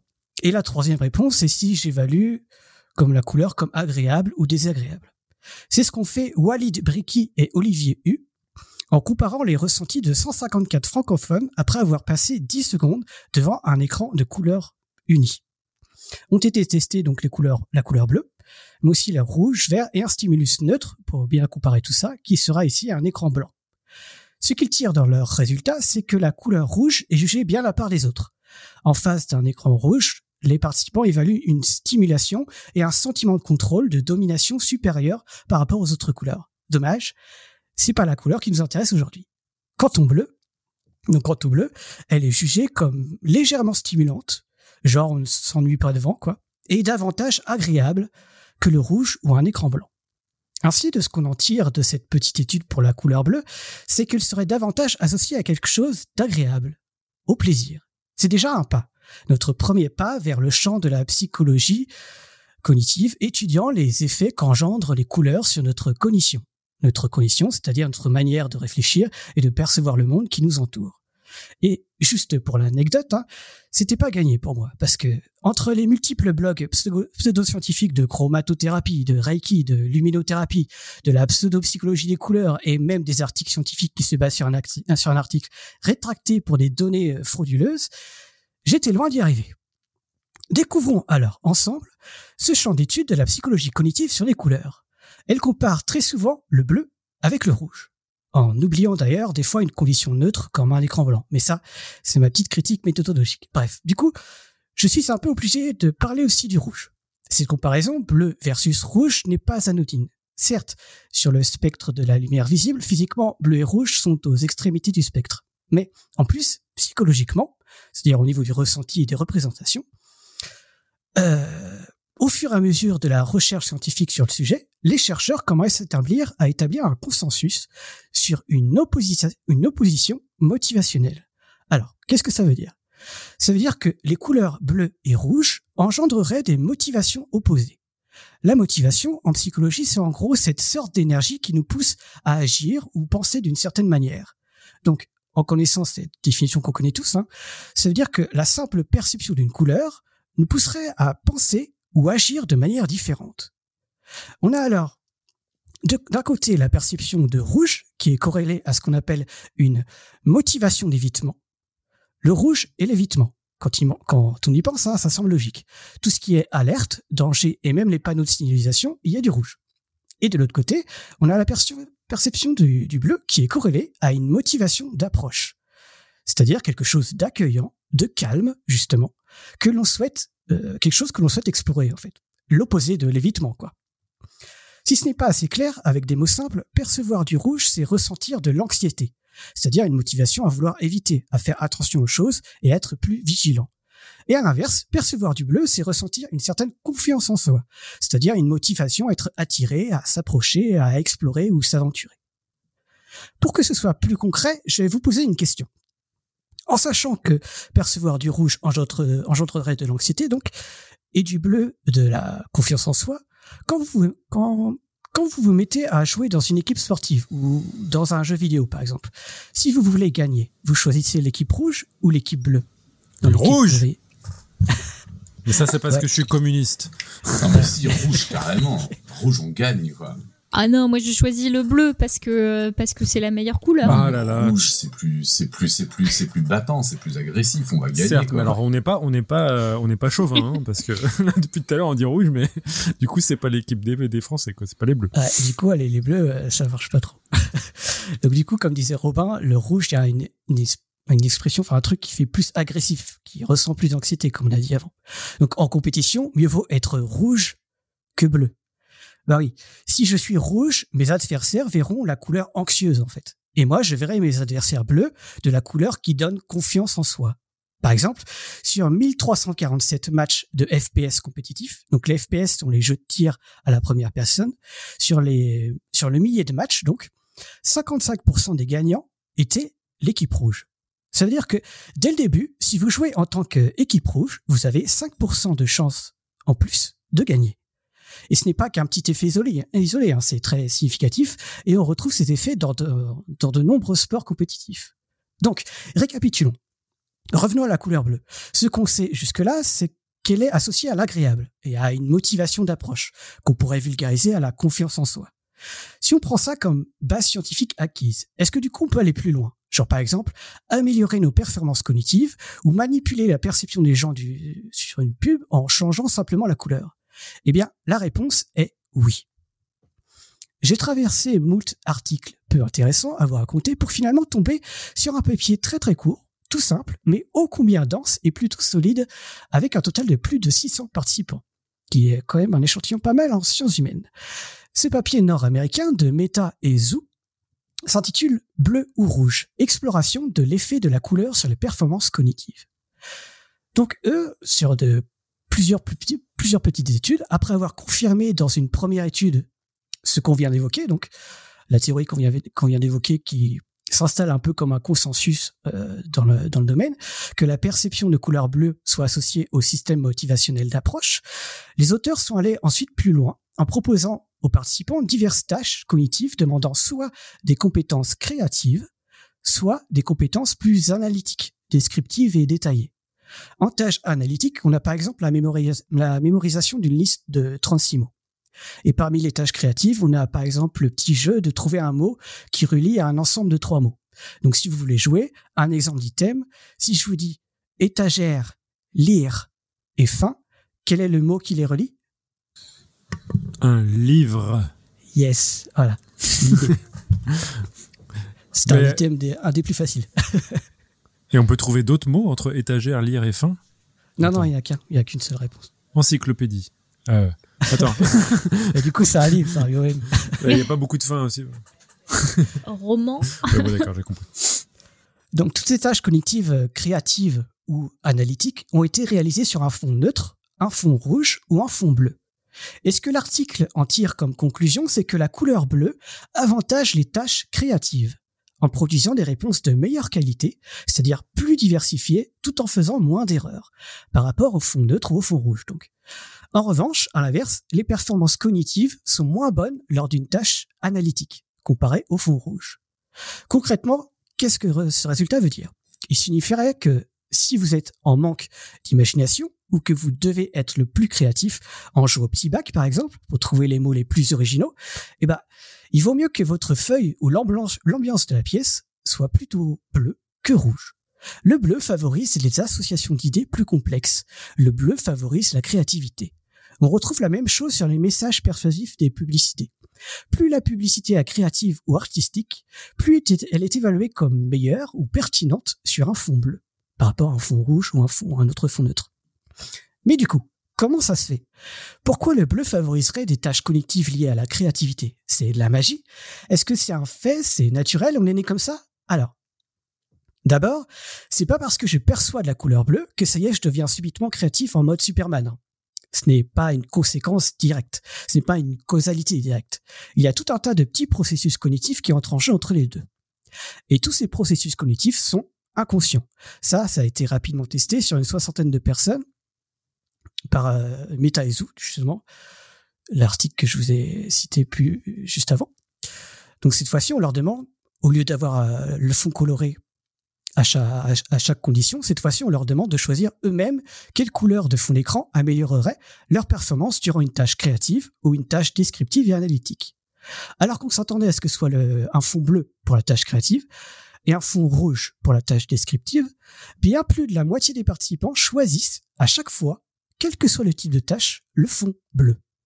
Ça veut dire que malgré des observations réelles de performance différentes en fonction du fond coloré, les participants, eux, durant la tâche, ne ressentent pas spécialement de différence. C'est la définition même d'un processus inconscient. Les différences de performance sont bien mesurées à la fin, mais ce n'est pas conscient pour l'individu sur le moment. Le but de la psychologie cognitive est justement de déceler tous ces processus cognitifs inconscients pour grossièrement recréer le circuit que fait l'information entre la perception et l'action. Ici, si on essayait globalement de prédire le chemin que fait l'information, d'abord, on perçoit la couleur bleue avec nos yeux. Donc ça, du coup, ça fait une boucle avec les yeux bleus euh, de la première connecte d'Alexa. Cette information est traitée ensuite à l'arrière de notre cerveau parmi le cortex visuel. Viennent ensuite les associations d'idées. Vous savez, ce dont on a parlé en tout début de cette petite chronique. Les associations de la couleur bleue sont par exemple l'océan, le ciel, le calme, la paix, la tranquillité, l'ouverture, etc. Toutes ces associations déclencherait un système motivationnel d'approche, c'est-à-dire un sentiment d'apaisement et de confiance en soi qui permet d'engendrer des comportements d'exploration ou d'aventure, par exemple. Et c'est cet état, cette motivation d'approche qui causerait de meilleures performances cognitives lors de tâches créatives. Bon, après tout ça, hein, je vous le dis, tout ça reste spéculatif et extrapolé, hein, en restant conditionnel, car à ma connaissance, pas de chemin causal a été démontré et seulement des corrélations. Mais c'est pour vous partager comment moi j'ai compris un peu les choses à travers cette petite exploration de ce champ d'études autour de la couleur bleue. Pour terminer, si on devait retenir qu'une seule chose de cette petite chronique, c'est que ce n'est pas la couleur en elle-même qui influence nos performances cognitives. Ce sont, selon cette théorie explicative, les associations qu'on a en tête avec cette couleur. Et donc, comme disait avant, euh, durant la chronique de Johan, il y a un, il y a un peu de linguistique là-dedans, parce que c'est en fonction de quel mot on va associer au bleu. Des, associations qui ne sont pas innées, mais bien sûr apprises avec le temps et ancrées en mémoire dans notre petit cerveau. Des associations et représentations qui, d'ailleurs, en ce qui concerne la couleur bleue, et seulement la couleur bleue, semblent être assez communes à de nombreux individus et à de nombreuses cultures. En résumé, au niveau psychologique, percevoir du bleu serait associé à la sérénité. L'étendue du ciel bleu et des océans devrait aider à cette association d'idées en gros. Une sérénité donc qui nous met à l'aise, au point de tester des trucs et de se sentir capable de partir à l'aventure et d'explorer. Ce qu'on appelle donc la motivation d'approche. Et cet état d'esprit avantage de meilleures performances cognitives durant des activités créatives. Ainsi, durant un brainstorming ou à quelque chose à la recherche de nouvelles idées, habillez-vous tous en bleu pour schtroumpfer sur la vague de la créativité. Mais alors du coup, les Russes, ça se trouve, eux, ça marcherait pas du tout, parce que vu qu'ils ont deux, euh, deux mots pour le bleu, euh, ça se trouve, ils seraient super excités pour l'un et super chill pour l'autre. Euh. ouais. Ce serait intéressant de voir justement s'il y a des, parce que là, j'imagine que l'essentiel de tes des études que tu as citées, c'était des études nord-américaines. Ouais, nord-américaines et européennes, ouais. Hmm. Principalement, ouais. Alors du coup, pour euh, le truc des Russes, là, euh, il y a, euh, je sais plus qui est dans le chatroom, qui a dit, qui, qui, a précisé en fait le truc, c'est plus généralement l'hypothèse linguistique, c'est l'hypothèse de Sapir et Worf, qui s'appelle apparemment, qui est un livre des années 60, je crois, euh, avec des linguistes qui disent que oui, effectivement, le langage a une influence sur le, le monde et qui, euh, qui apparemment, enfin, je je suis sur l'hypothèse, sur la, la page Wikipédia, c'est une grosse engueulade de, de linguistes depuis, depuis 40 ah ans, euh, avec certaines preuves expérimentales, comme celle des Russes, mais euh, avec aussi euh, beaucoup de choses qui sont des difficiles ou pas prouvables expérimentalement. Voilà. On a une petite question pour toi, sinon, euh, Cléora. Euh, est-ce que c'est aussi ça qui conditionne la couleur des médicaments, genre bleu pour les calmants et rouge pour les excitants? C'est Nive qui pose cette question. Oh, ça, je pense pas. Je pense que c'est juste euh, pris comme ça il y a pas de, ils ont pas recherché des trucs scientifiques derrière. Je pense que c'est juste ah. un choix ah. comme ça. Ah ouais. Ah bah moi, je, bah, je sais pas. Il y a d'autres médicaments bleus qui excitent, j'imagine, et puis d'autres. Bah il y a le Viagra, ça c'est sûr. Ouais, ouais bah, voilà. Mais euh, ouais, tu penses qu'ils auraient pas fait ce genre de. Je, bah, je peux chercher. Hein, après, j'en sais rien. Et bah donc nous allons conclure cette très longue émission par euh, très rapidement on peut faire euh, la citation. La citation, oui, la citation avant le quiz du mois. Du coup, faisons la citation. Euh, Eléa, je te laisse faire la citation. C'est toi, oui. Oui, alors j'ai choisi la seule citation que je connaissais de tête euh, de l'école où il y avait le mot bleu dedans, et c'est la citation de Paul Éluard qui dit que la Terre est bleue comme une orange. voilà. C'est beau, hein, c'est poétique. Et, alors, euh, j'ai, je me suis quand même posé la question de d'où venait ce, concept euh, d'orange bleu. Est-ce que c'est juste une figure poétique ou quoi? Est-ce que ça a été repris dans, dans la littérature ou quoi?